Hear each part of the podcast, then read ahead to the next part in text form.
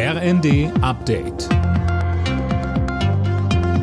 Stündlich neu. Auf den Punkt informiert.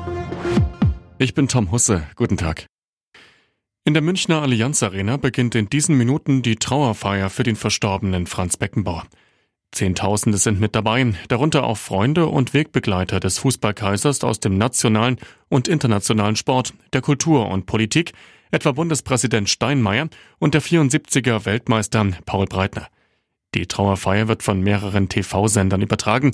Beckenbauer war vor anderthalb Wochen im Alter von 78 Jahren gestorben. Einbürgerungen sollen in Deutschland künftig einfacher werden. Der Bundestag hat die Reform des Staatsangehörigkeitsrechts beschlossen. Unter anderem soll die Wartezeit bei der Einbürgerung von acht auf fünf Jahre gesenkt werden. Die Menschen, die sich nicht zur freiheitlich-demokratischen Grundordnung in Deutschland bekennen, sollen nicht eingebürgert werden dürfen. Bundesinnenministerin Nancy Faeser.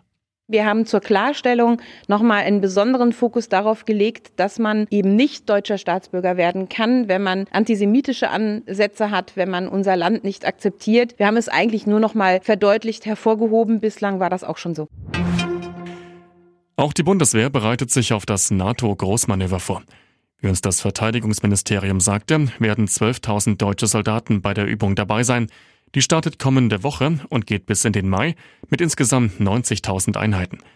Bei dem Manöver wird ein russischer Angriff auf NATO-Gebiet simuliert.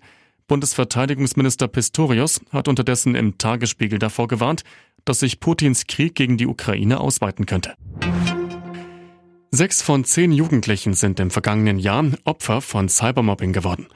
Das zeigt eine aktuelle Umfrage der Barmer Krankenkasse. Mehr als die Hälfte der Vorfälle lief demnach über WhatsApp ab. Größtenteils ging es um Beleidigungen.